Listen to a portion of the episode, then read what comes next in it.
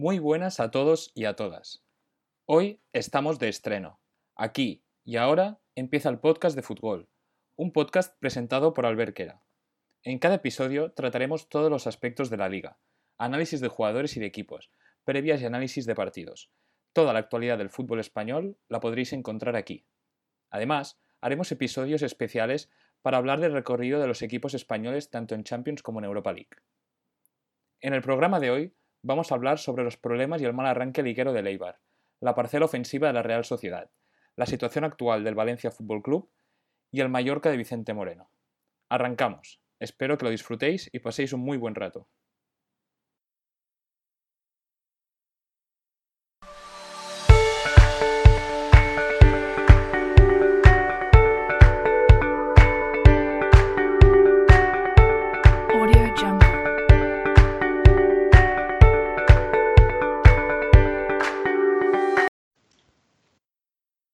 En este arranque de liga, el Eibar está siendo menos Eibar que nunca. Han tenido bajas como las de Joan Jordán o Rubén Peña, y ambos eran piezas muy importantes. Los de Mendilíbar están irreconocibles, quizá por no haber jugado ni Purúa todavía, pero el conjunto armero no profundiza por ambos carriles, no se activa en la presión tras pérdida. En resumen, el Eibar no, está, no se está sintiendo nada cómodo sobre el campo.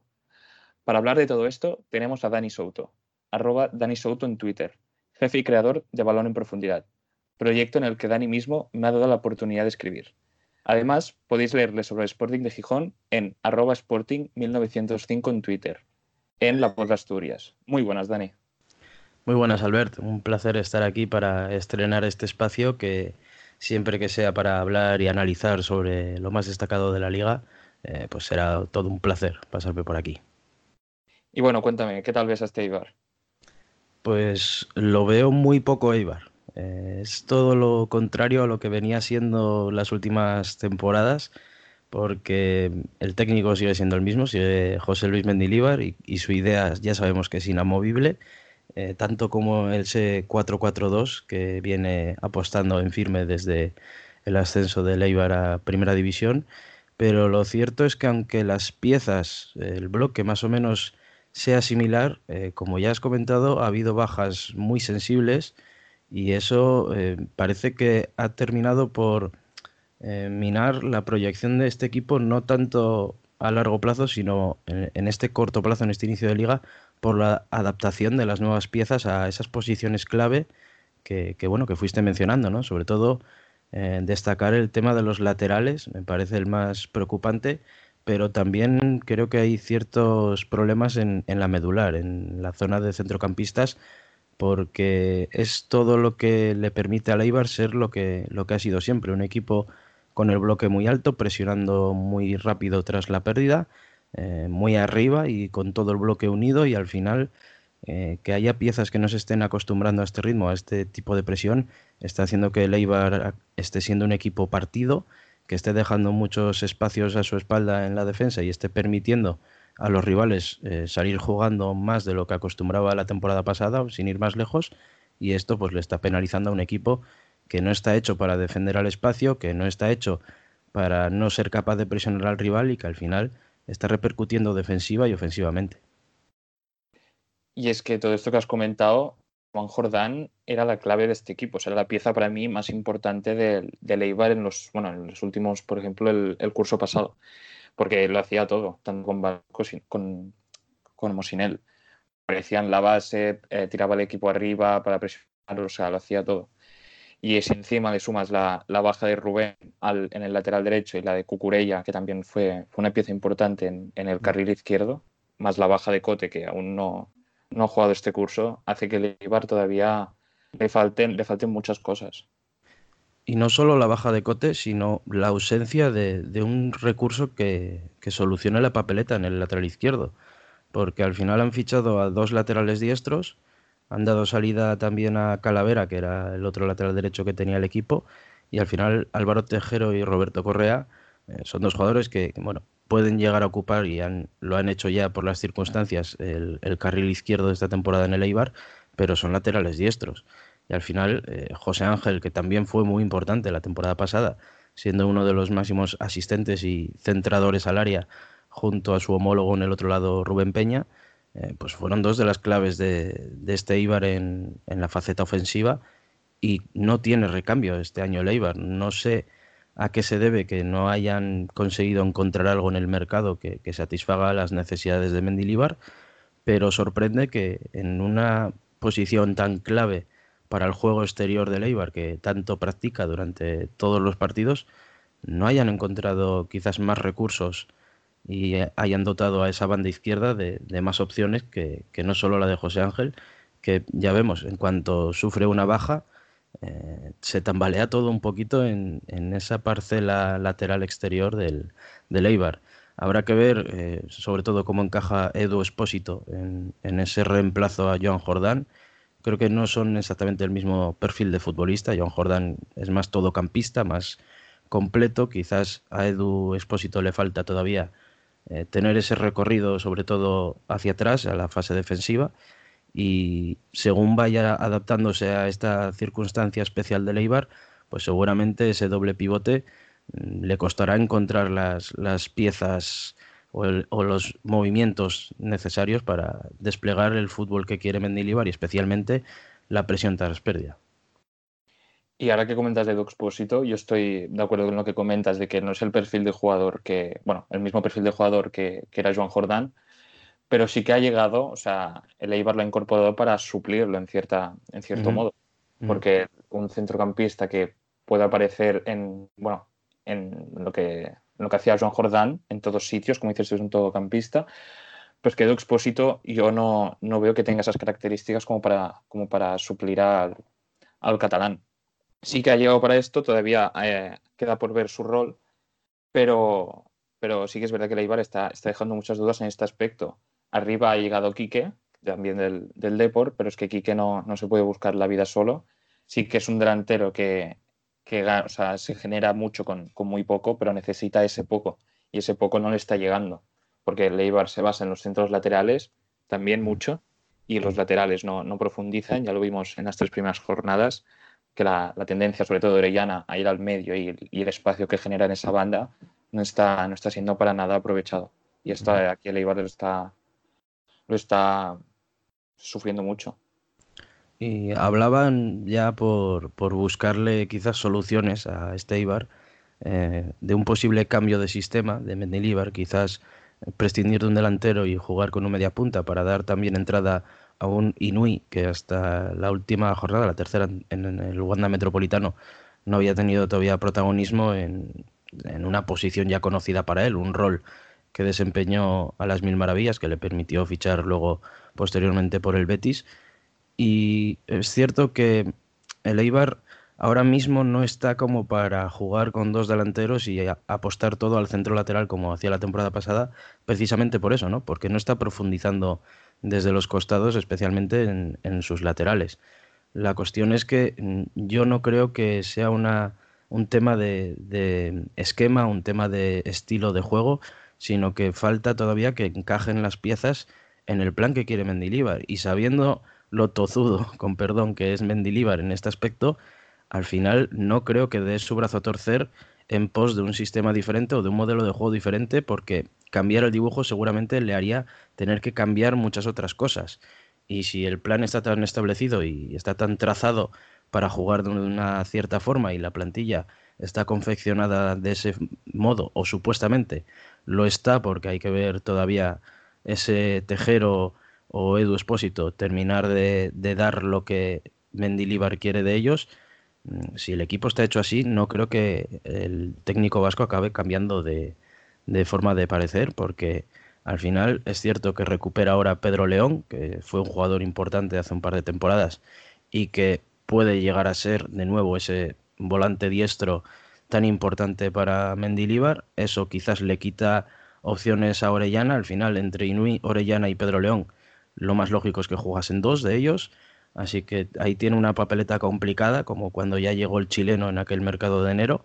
Así que son opciones que se le abren a Mendilibar, pero creo que el problema que más le ronda la cabeza ahora no es tanto el sistema, sino terminar de dar encaje a esos Edu Expósito, Álvaro Tejero y, compañía para pues, poder desplegar el fútbol de, temporadas anteriores. Creo que, por cerrar esto un poco, está echando mucho de menos el poder jugar en Ipurúa y plantear un partido en casa como, como los que hacía antaño.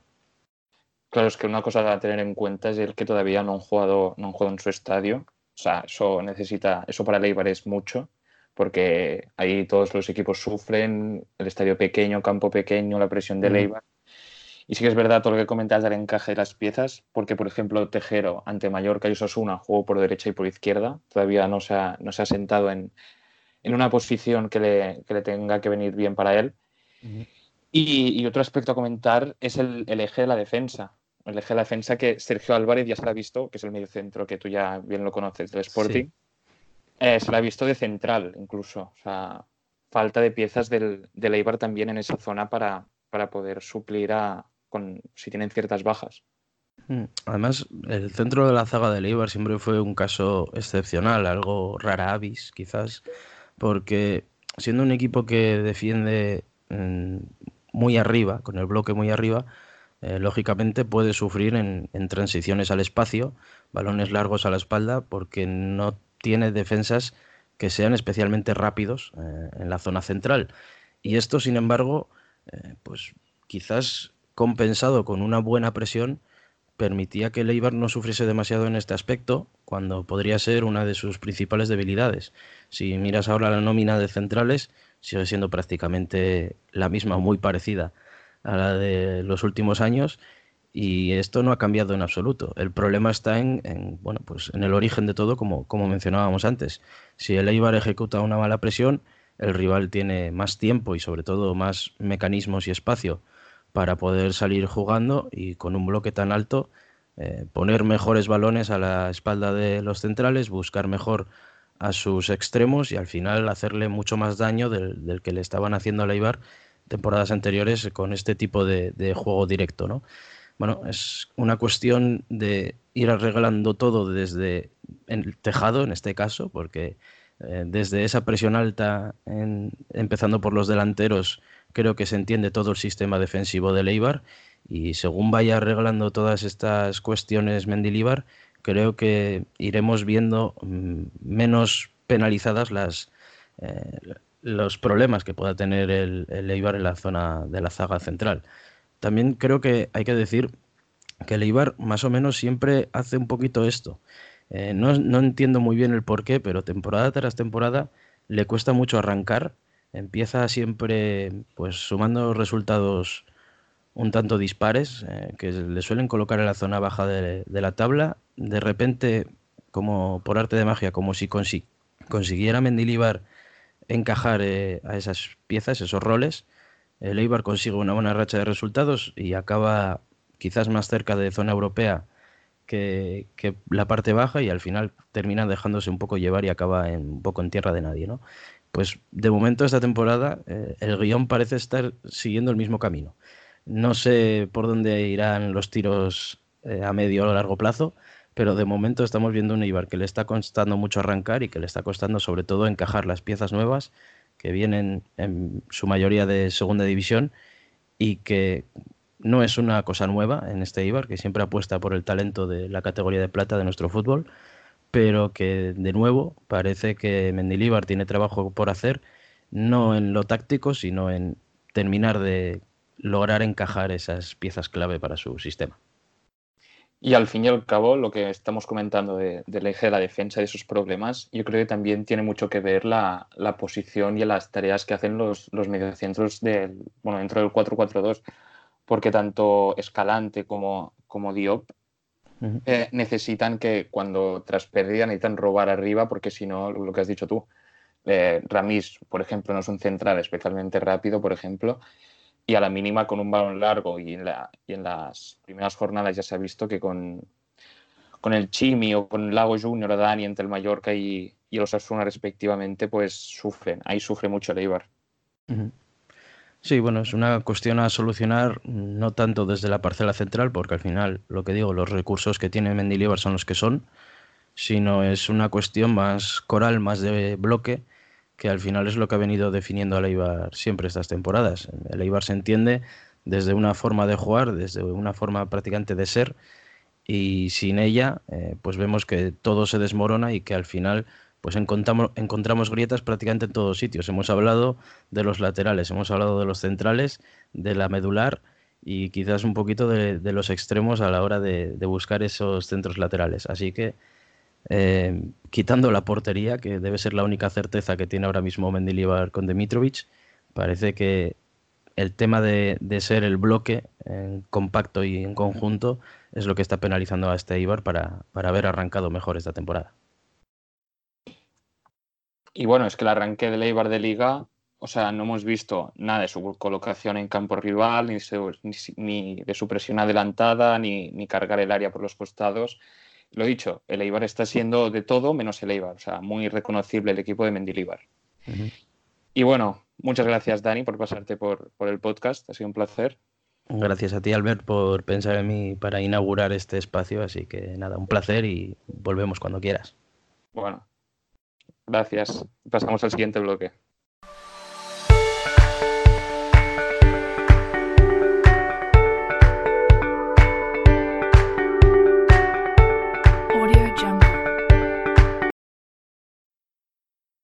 Momento de viajar a Anoeta, porque la parcela ofensiva con la que cuenta Imanol Alguacil es, es más que interesante y hay mucho contenido del que poder hablar.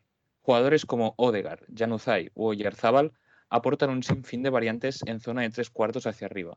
Y para hablar del conjunto Churriurdín, tenemos a Albert Blaya, Blaya Sensat en Twitter, y podéis leerle en Stadi Johan Cruyff o Balón en Profundidad, además de un proyecto de baloncesto como es Smashada.cat. Bienvenido, Albert. ¿Qué tal, Albert? Muchas gracias por la presentación y vamos a hablar de, la Real Sociedad. Bueno, ¿y tú cómo ves a esta Real Sociedad? Porque ahí tienen muchas piezas arriba de perfiles diferentes y, bueno, y Manuel tiene muchas variantes ofensivas. Sí, yo creo que es uno de los equipos, sin duda, de, esa parte media de la tabla con, más capacidad para generar ocasiones, para crear situaciones de gol y sobre todo porque tiene eh, a Martín Odegar, que por fin lo vamos a poder disfrutar en la Liga Española, que es un jugador aún por descubrir, pero que ya va dejando unos detalles eh, técnicos exquisitos. Yo me quedo también con ese pasito hacia adelante que tiene que dar Mikel Oyarzábal tras confirmarse en el, en el Europeo Sub-21, tras hacer un gran año, sonar para el sitio, para el Barcelona. Y vamos a ver eh, William José, porque es un jugador un tanto irregular, que si está al máximo nivel puede darle mucho, pero vamos a ver si Juanmi puede terminar entrando, quizás también Porto, que me parece un gran revulsivo, pero no sé, tiene opciones, incluso Mikel Oyarzábal para jugar por el centro, así que es un equipo, como has comentado en la presentación, con muchas variantes y que realmente tiene muchísimo para hacer eh, en fase ofensiva.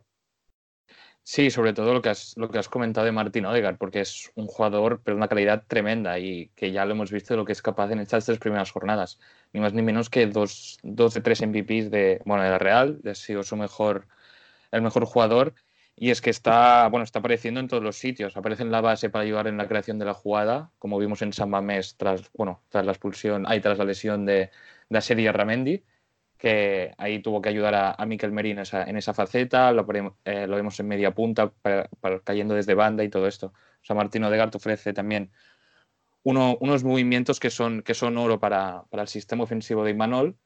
Y respecto a lo que has dicho de, de Mikel Oyarzábal sí que, sí que es verdad que tienen que dar un paso adelante.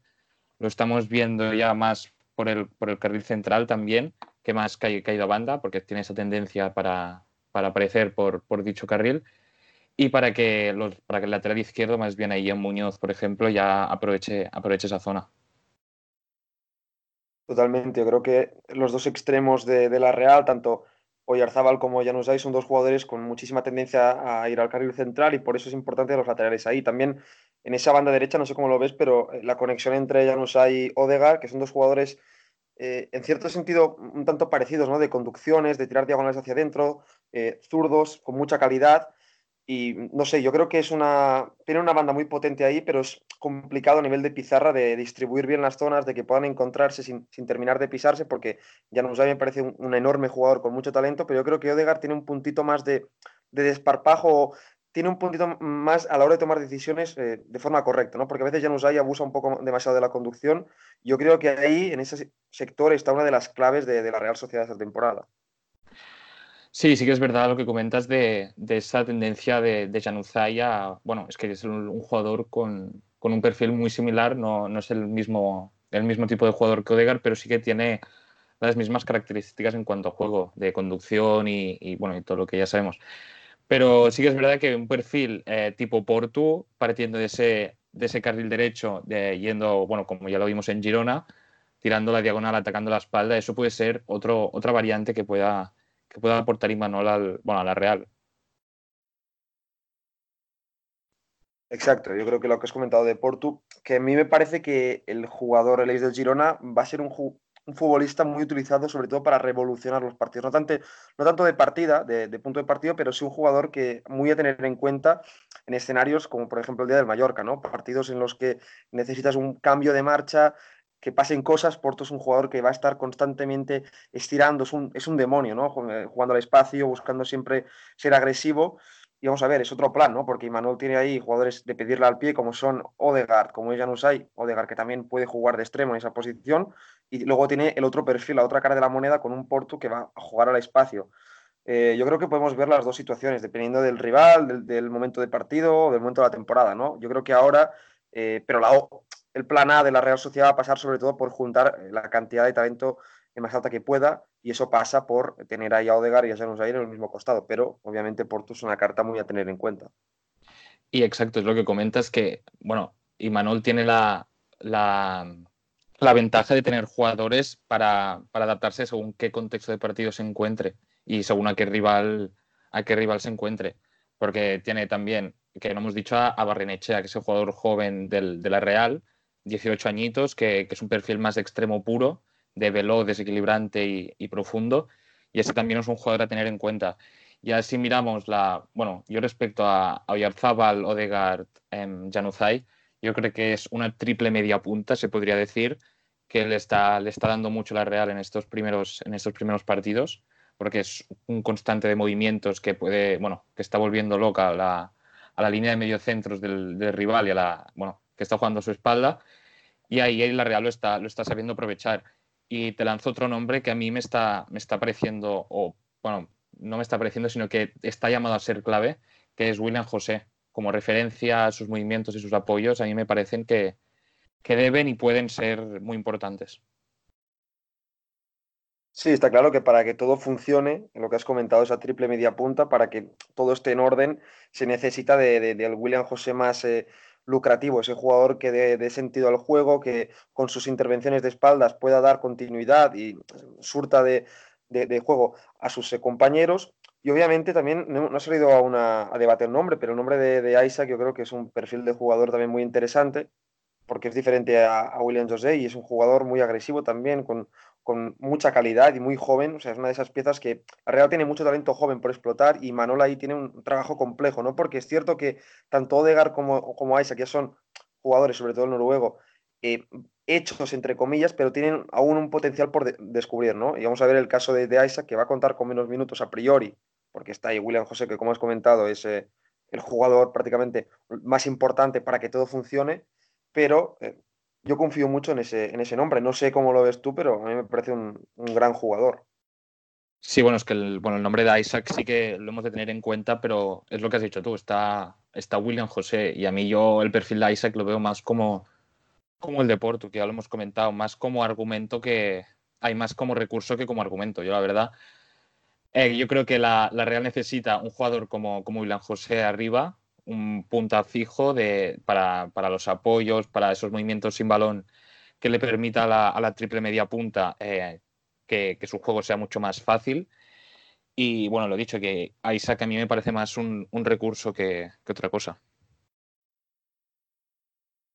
Sí, yo creo que estamos en la misma línea de la Real va a tener un plan fijo en esta temporada que va a ser el que estamos viendo en estas primeras fechas del campeonato pero obviamente las variantes y la capacidad para cambiar eh, guiones de partido desde el banquillo, desde los nombres propios, es una cosa que pocos equipos en primera división tienen, ¿no? Quitando los más grandes, obviamente, pero en esa parte media de la tabla, tener tanta pólvora y jugadores tan distintos que te permiten, eh, tener un planteamiento más camaleónico, adaptarte al rival y cambiar situaciones de partido es algo, eh, es una ventaja competitiva que ganas desde ya, ¿no? Y, y Manola iba a tener que gestionar también roles y tal, porque Claro, Porto viene de ser, entre comillas, una de las, quitando Stuani, ¿no? De la ecuación, pero la, gran referencia del Girona, si, si, quitas a Stuani, era Porto, ¿no? El jugador más importante de ese equipo, el termómetro en cierto sentido del Girona, y viene a la Real Sociedad, que es un equipo que tiene aspiraciones muy altas también para entrar en Europa. Yo creo que es un equipo que va a pelear por estar en Europa y ahí va a pasar a jugar en el banquillo, ser una pieza de banquillo, de rol, ¿no? Entonces, gestionar esos cambios eh, eh, sentido de roles es algo que tiene que gestionar muy bien Imanol. Y ya digo, el talento joven se debe cuidar, se debe explotar. Y vamos a ver a Isaac qué partido se le saca, ¿no? Porque estamos viendo que Odegar obviamente tiene muchísima calidad y es un jugador que va a marcar diferencias desde el primer minuto, que ya lo está haciendo, ¿no? Así que a Isaac ahí tengo más dudas, pero como has comentado también, eh, teniendo en cuenta que Williams es el jugador prácticamente más importante en fase ofensiva de la Real Sociedad. Y ahora vamos un poquito más atrás y te hablo de, Miquel Merino. O sea, el papel de Miquel Merino también cobra mucha importancia dentro del, dentro del sistema ofensivo de la Real, porque es un mediocentro no tan posicional, porque ahí está Iarramendi, que ahora con, con, la lesión veremos, veremos que no ocupa su, su rol, veremos si estuvo el día o no, que en las primeras jornadas ha estado actuando de, de central. Pero el papel de Merino en, este, en esta Real a mí me parece también muy a tener en cuenta, porque es un mediocentro más liberado, con conducciones que permite encontrarse con, con Odegaard y, y sus llegadas en segunda línea desde atrás también, también son, son muy importantes. Pues ahí fíjate que yo tengo un poco más de dudas con el, el rol o, dígalo como quieras, la actuación de Miquel Merino, porque ya el año pasado tuvo muy poca continuidad por las lesiones y tal. Vimos a un Miquel Merino muy apagado que cuando se fichó a Miquel Merino todo el mundo estaba de acuerdo que el equipo de Garitano encajaba como, como un guante, ¿no? Pero es un jugador, es un jugador especial porque tiene eh, unas características que yo creo que en lo que tiene la Real en, ahora mismo en el verde, pues no sé cómo encajan, ¿no? Porque es cierto lo que has comentado, ¿no? esa llegada, esa capacidad para llegar siempre de segunda línea, con mucho recorrido, un box to box, ¿no? Lo que se conoce así popularmente, pero es un jugador que en un centro del campo con un pivote como Asiri Yarramendi, que es un jugador mucho más posicional, que mueve el equipo, y el, el otro interior es un jugador con tanto vuelo, tanta tendencia a ir hacia zonas centrales y a conducir la pelota como eh, Martín Odegaard, no sé si yo el perfil de Miquel Merino es el que más me encaja eh, ahí, ¿no? Es un jugador obviamente con mucha calidad, muy bueno, pero eh,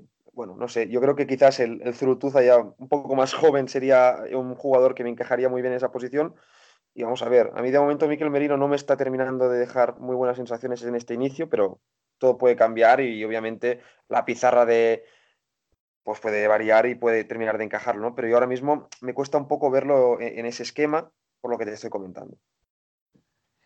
O sea, que te encajan dos perfiles de centrocampistas más posicionales. Sí, es, es eso. Yo creo que es un, quizás tener a Yarramendi como pivote y luego otro interior que acompañe un poquito los movimientos de, de Odegar, ¿no? Que le dé un poco de, basculación, esos movimientos tan verticales que hace el, el, noruego, ¿no? A partir de ahí, buscar otro perfil de centrocampista, aunque es cierto que la calidad que tiene Miquel Merino no la tiene otro centrocampista en la plantilla. Es un jugador, como has comentado, ¿no? Con unas características que, bien explotadas y bien dirigidas, son muy buenas para el equipo, pero obviamente está en estas primeras fechas un poco perdido aún. Sí, eso es cierto, que quizá todavía Miquel Merino se tenga que adaptar a este, a este nuevo sistema o esta nueva parcela ofensiva de, de la Real, pero características yo creo que sí que tiene para, para poder encajar, para poder ser un papel eh, más que destacable dentro de este Real. Y bueno, es lo que has dicho tú, de adaptar, todavía a lo mejor eh, sí que te compro que ha estado un poco perdi bueno, perdido, pero, y por ejemplo en San Mamés, que actuó de, de medio centro más posicional, ahí sí que se le vio con pelota, sin pelota sufrió, pero con pelota esa libertad eh, para, para, crear que él, le, a él le vino muy bien. Totalmente. Yo creo que, y dicho el año pasado, no sé si probó Garitano el 4-2-3-1 y vimos a Miquel Merino muchas veces actuar en la media punta, ¿no? Que es una posición en la que yo creo que encajaba mejor porque tenía esa libertad para eh, ir apareciendo por distintas posiciones del terreno de juego y sobre todo para llegar, para estar cerca ya de la zona de remate, que es donde es un jugador diferencial, porque es un centrocampista que se diferencia de, entre comillas, la mayoría por ser un gran llegador, ¿no? Eh, claro, jugando de interior y teniendo otro interior que es, vuela muy alto, que juega muy arriba, el equipo puede quedar un pelín descompensado, bajo mi punto de vista, pero obviamente acaba de empezar y es cuestión de reajustar y tocar los roles, pero yo creo que al final eh, la calidad de Merino puede ser diferencial. Pues sí, sí, totalmente. Y, y bueno, Albert, hasta aquí el, el, el, bloque de la Real de, de Imanol, ¿vale? Muchas gracias por, por venir. Nada, muchas gracias a ti por, por invitarme. Cuando quieras, pues me vuelvo a pasar por, por tu podcast. Eso siempre, contaré contigo muchas veces. Y bueno, pasamos al, al siguiente bloque.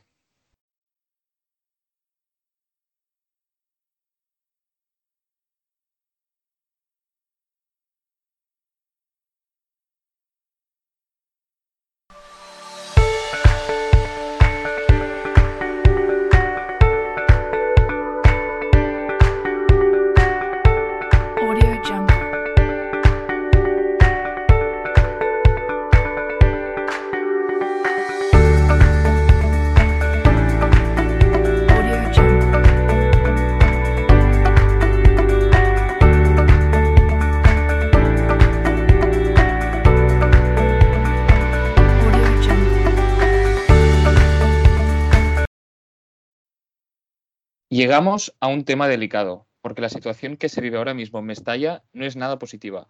Peter Lim ha decidido apretar el botón de autodestrucción de un proyecto que iba cada vez a mejor. La destitución de Marcelino García Toral ya es oficial. Después del título de Copa, de dejar el equipo a las puertas de una final europea, de dos clasificaciones a Champions y mucho más, el proyecto asturiano en Mestalla llega a su fin. ¿Qué rumbo toma el Valencia ahora? ¿Cómo sienta este golpe al vestuario? Porque ahora vienen dos citas complicadas para el Valencia, Barça en Liga y Chelsea en Champions. ¿Encaja Celades en el Valencia? Para hablar de todo esto tenemos a Pau Corachán, arroba Pau Corachán en Twitter. Muy buenas, Pau. Hola, buenas, ¿qué tal Albert? Bien, muy bien. ¿Y tú? Bueno, pues jodido, la verdad. Bueno, Hoy ha sido, ha sido un día duro. Eh, cuando me he enterado de, de la noticia, estaba, estaba en el trabajo. He comenzado a, a comentarlo con compañeros, todos abrazándonos, los niños, porque yo trabajo en la escuela, nos decían, ¿qué pasa? Y los niños me decían, no, Marcelino no se va. Muy, por momentos ha sido surrealista la, la situación. sí, y- surrealista lo es todo. sobre todo porque, claro, es una sorpresa. Hace dos semanas, cuando hubo toda la historia, toda la movida, ¿no? El cisma que hubo en el club, pues bueno, yo no estaba de acuerdo, pero lo podría haber entendido. Pero ahora te esperas a que acabe el parón de selecciones.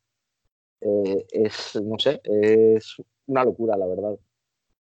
Y ahora encima porque viene, bueno, la Champions está a la vuelta de la esquina, o sea, es la semana que viene, llega el Chelsea y es que es inentendible, es inentendible la decisión de, de Peter Lim, porque es un ahora proyecto... vamos al, al Camp Nou y luego a Stamford Bridge y, y, y Celades empezará a entrenar, digo yo que mañana, o sea, va a tener dos entrenamientos de aquí al, a- al Barça-Valencia y Sí, luego a. Londres. Sí, sí, es una decisión difícil de entender porque ahora mismo, el, bueno, ya sabemos cómo iba el, el proyecto de Marcelino y encima también de, de Mateo Alemán, iba cada vez a mejor después del título de Copa consiguió el- la pasada temporada. Y ahora, bueno, con la temporada ya, ya empezada, con ya tres jornadas de liga y encima la Champions que llega esta semana y ahora llega Albert Celades, un técnico que eh, con lo poco que le hemos podido ver es diferente al, al sistema, en, bueno, en cuanto al sistema Marcelino, porque no es partidario del, del 4-4-2 y es más de un 4-3-3, incluso un 4-2-3-1 y entonces esto también es una cosa de la que, de la que hay que hablar porque es, bueno, es, es un cambio de rumbo muy, muy heavy para el vestuario, Es- ha sido además un golpe muy duro y no sé cómo, cómo puede encajar esto en el, en el vestuario.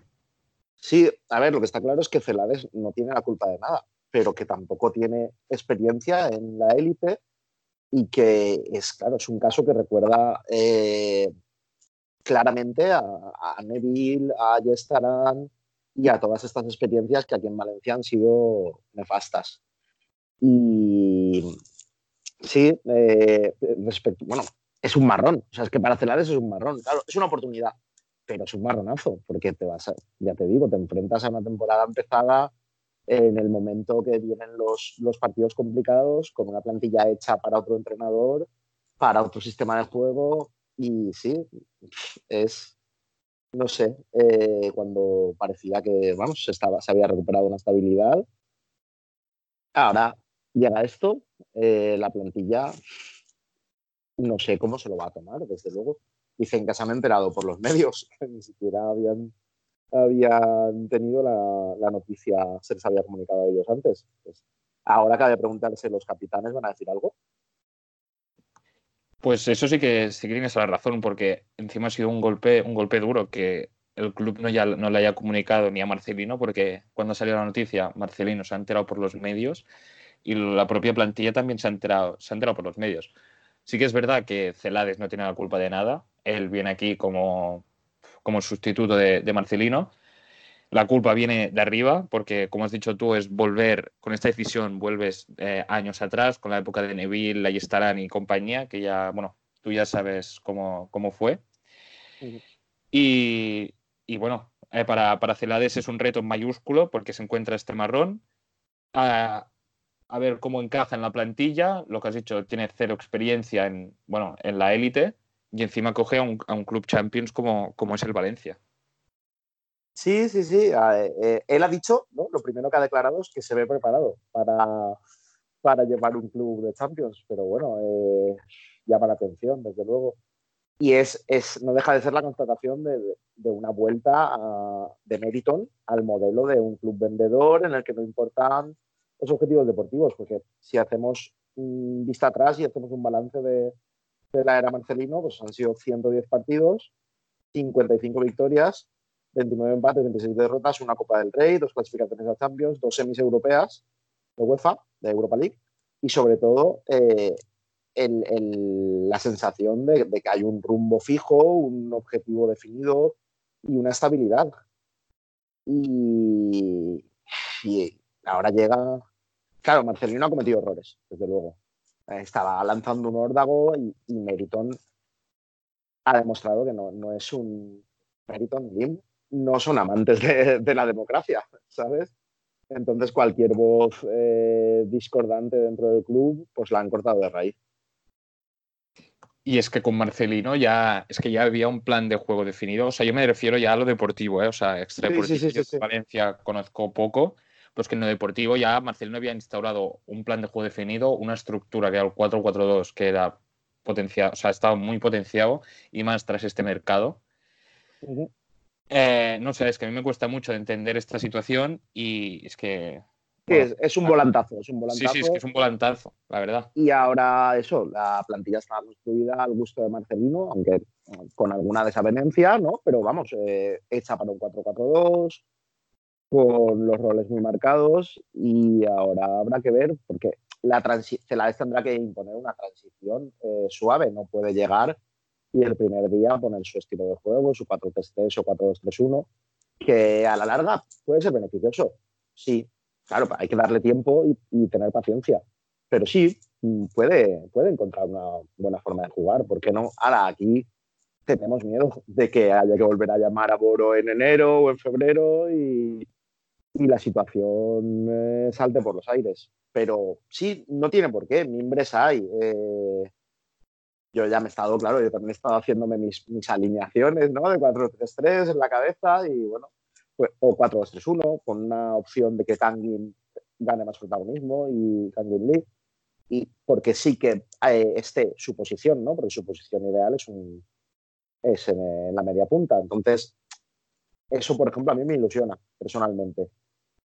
O Soler, ¿no? Que en un 4-3-3 tiene un encaje mucho más claro. También es otra de las figuras que a mí me ilusionan. Pero claro, es un cambio drástico a mitad de temporada. Tienes un verano por delante para trabajarlo, pero a mitad de temporada que tampoco es que haya empezado muy bien, que no es que tengas un 9 de 9 para, para tener el margen de, jugar, ¿no? Eh, se antoja complicado. Sí, sí, yo también creo que, eh, bueno, mi punto de vista es que la plantilla se tiene que adaptar a Celades, pero sobre todo Celades se tiene que, se tiene que adaptar a la plantilla. Porque lo que tú dices es que jugadores hay para, para implantar lo que Celades, bueno, el sistema que quiera Celades.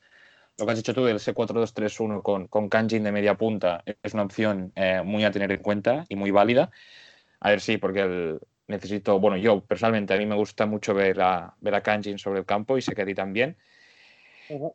Y, bueno, a ver, a ver cómo va todo, cómo, cómo va el rumbo de este Valencia, qué, rumbo coge.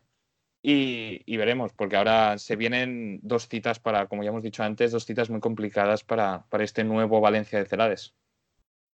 Sí, desde luego son complicadas. Por una parte, eh, ir al Camp Nou ahora pronto a mí me, me gustaba como idea, antes de esto. Y bueno, una vez esto, me gusta más ir ahora al Camp Nou que ir eh, con un Barça ya más rodado, con un Messi potente, ¿no? Porque ahora mm, no llega en principio Messi. Messi no llega, Messi no llega. Entonces, eh, digamos que el momento de ir al Camp Nou e intentar rascar algo es ahora, ¿no? Sin Messi, con dudas en el inicio también del Barça. Tú tienes dudas, pero ellos también, ¿no? Pues bueno, a ver qué pasa. Y luego Stanford Bridge, eh, a mí el Chelsea no me da ningún miedo, desde luego.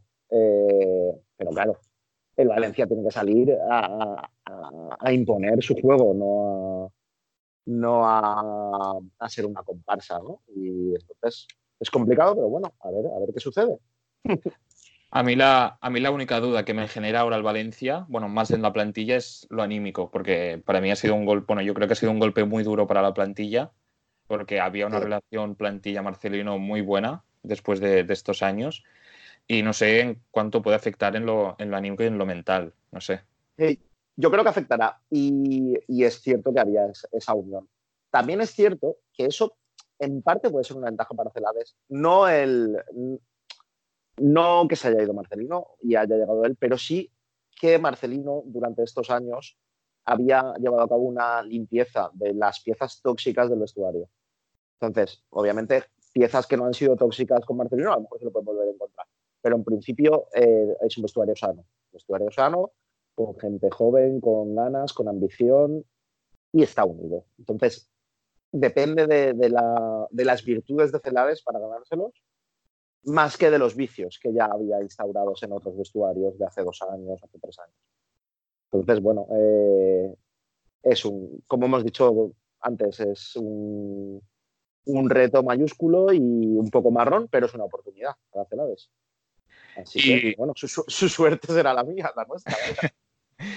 Y por último, Pau, yo he estado leyendo ahora, eh, ¿qué crees que ha sido la, bueno, el motivo, si hay algún motivo de la, de la destitución de, de, Marcelino, de Marcelino García Toral? Porque he leído que había fi- tema fichajes, tema, o sea, discrepancias en, en cuanto al proyecto, sobre todo con el tema Rafinha y, y más nombres. ¿Tú Sí. crees que ha sido por esto? Sí, vamos, yo no creo que haya otra explicación. Es el tema este de, de la crisis que se inició con el tema de Rafinha, Denis y tal y cual, que como Marcelino ha estado dos semanas, tres semanas en toda la prensa mm, lanzando un órdago, la verdad es que Marcelino tiene su parte de culpa. A mí no me gusta la gestión de Meriton. Y, prefiero que alguien lo diga, que Marcelino lo diga, como lo dijo Prandelli que luego deportivamente no, no surgió, pero Prandelli se plantó y dijo, esto es una tomadura de pelo. Pues Marcelino lleva dos semanas lanzándose órdago y a Peter no le ha gustado. No le ha gustado, ha dicho, el juguete es mío y nada, y el juguete es mío y hago lo que quiero con él. Entonces, así estamos. Pues sí, sí, parece que el, el motivo haya, haya sido este. Y bueno, muchas gracias, Pau, por pasarte por aquí para comentar la, bueno, la situación actual, la situación actual del Valencia, que no es para nada fácil y ni buena. Y, y bueno, muchas gracias por pasarte, Pau. Nada, a ti por invitarme, ha sido un placer y ya sabes que cuando quieras comentar cualquier cosa, por aquí, por la capital del Turia, estamos encantados. Pues contaremos contigo, tío. Un placer. Venga, adiós. De- Audio Jungle.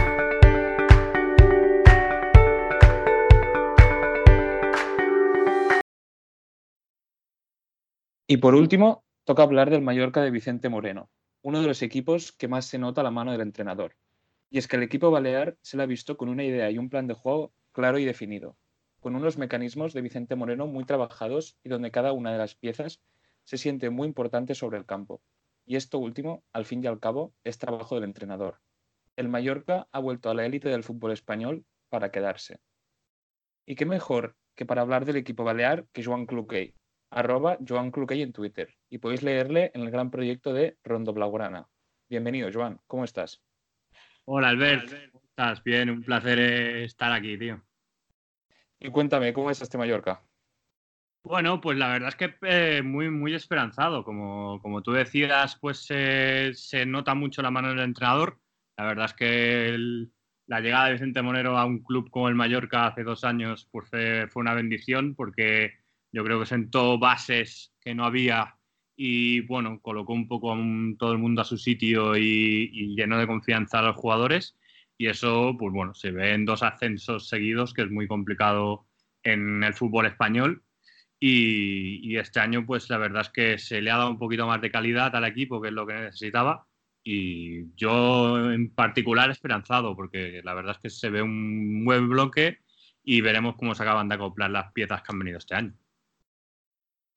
Sí, totalmente. Y encima se ve un bloque que ya es de larga duración, porque hay jugadores que vienen desde Segunda B, como Salva Sevilla, por ejemplo, y que ahora siguen teniendo la, misma importancia. Sí, sí, sí. De Salva Sevilla, eh, cuando llegó en Segunda B, se dijo de él que ya era un que era mayor, que, a ver cómo podía llevar al equipo.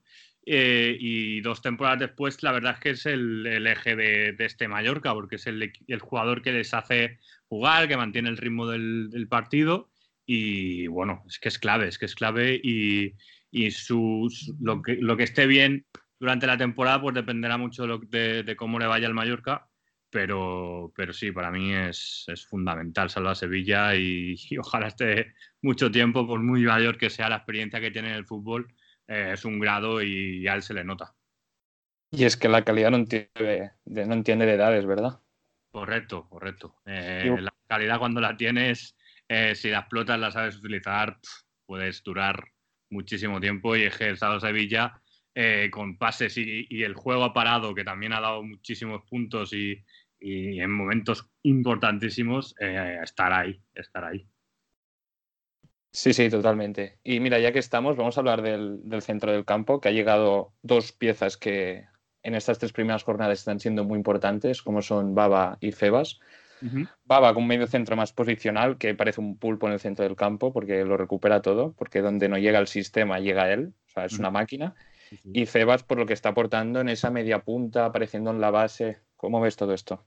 Sí, sí, sí. Bueno, Salva Sevilla uh, necesitaba un jugador como Baba, un jugador que le diera mucho más trabajo, que le liberara en trabajo defensivo. Y como tú dices, es que Baba es bueno, para mí es un jugadorazo, es un jugador que todavía no ha descubierto el fútbol español eh, en su plenitud y que todavía no, no, le hemos visto mucho, pero aquí en Mallorca la verdad es que mm, alucinamos con un jugador como Baba por el trabajo que da, eh, lo que libera a los jugadores creativos de, una tarea defensiva mucho más sacrificada y, les permite pues estar mucho más frescos de cara a creación de juego, sobre todo a Salva Sevilla.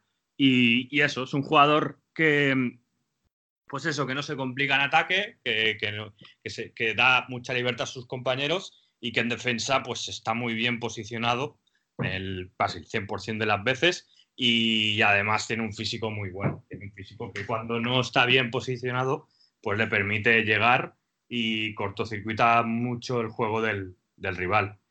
Y, y, de Febas, pues a mí es un jugador que me, que me fascina mucho. Yo soy muy amante de los, de los jugones que, tienen tendencia a crear juego y Febas es ese jugador que ha llegado este año que le puede dar al, Mallorca esa rapidez en tres cuartos de campo que para acabar de culminar las jugadas, que, que inicie Salva Sevilla y, ese jugador que puede dar, que puede dar esos pases a, bandas que, va a tener, el Mallorca va a tener unas bandas pues que asentadas y que va a tener profundidad y, Febas es ese jugador que le puede dar profundidad al equipo y además yo creo que se mueve muy rápido, actúa muy rápido, piensa muy rápido y al Mallorca eso le va a dar, le va a dar mucha vida, le va a dar mucha vida.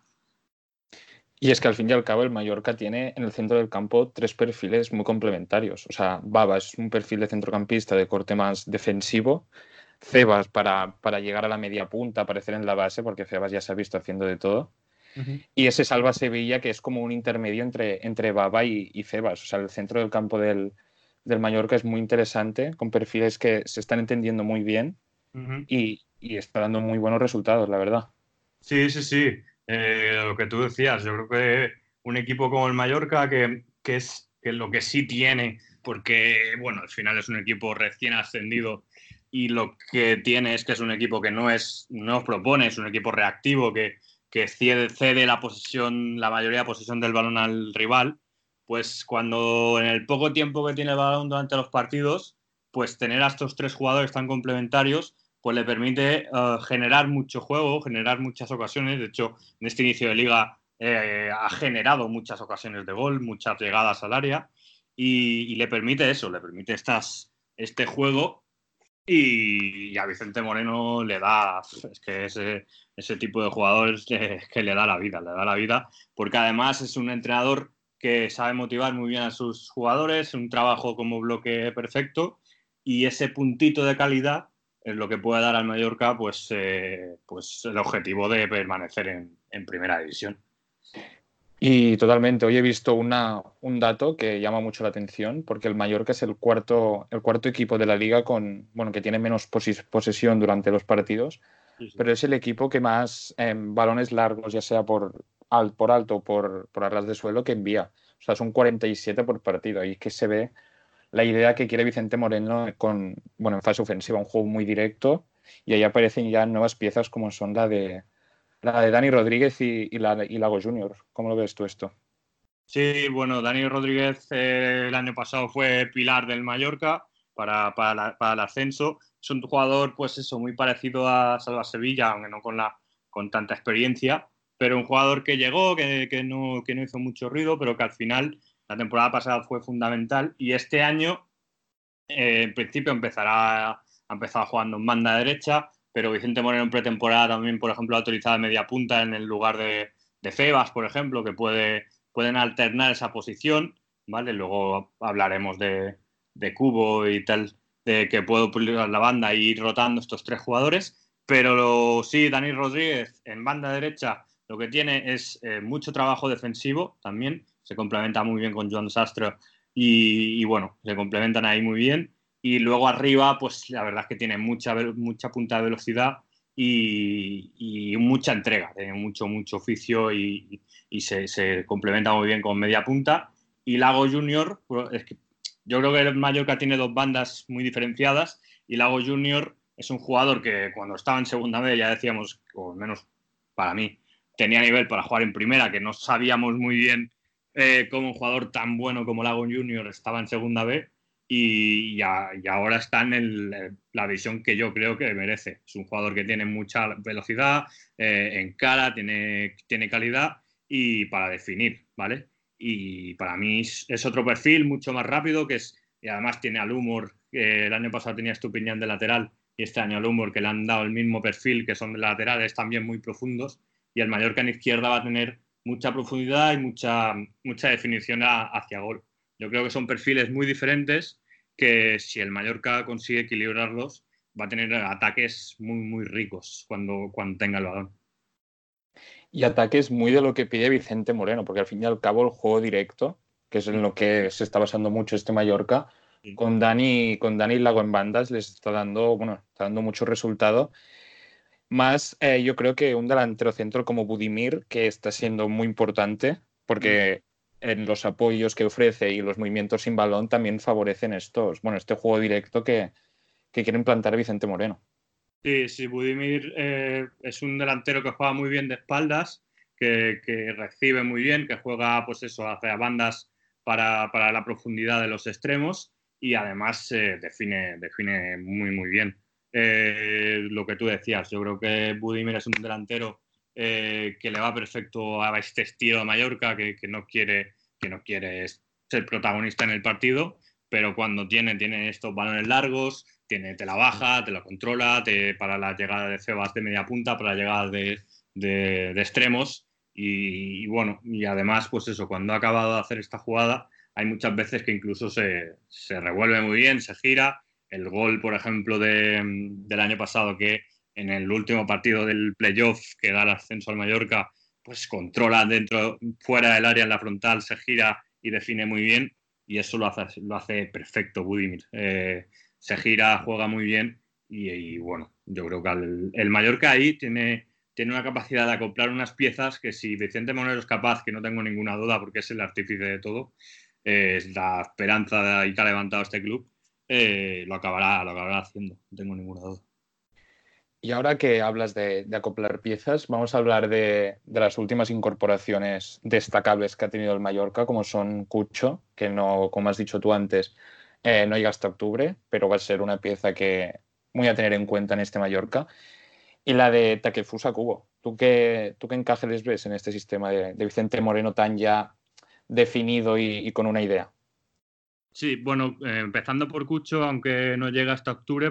Cucho es el perfil de jugador que quería Vicente Moreno, que quería jugadores con experiencia en primera. Cucho la tiene, ¿vale? Y Cucho para mí es un estilo Budimir, pero con un puntito más de calidad y de más de velocidad.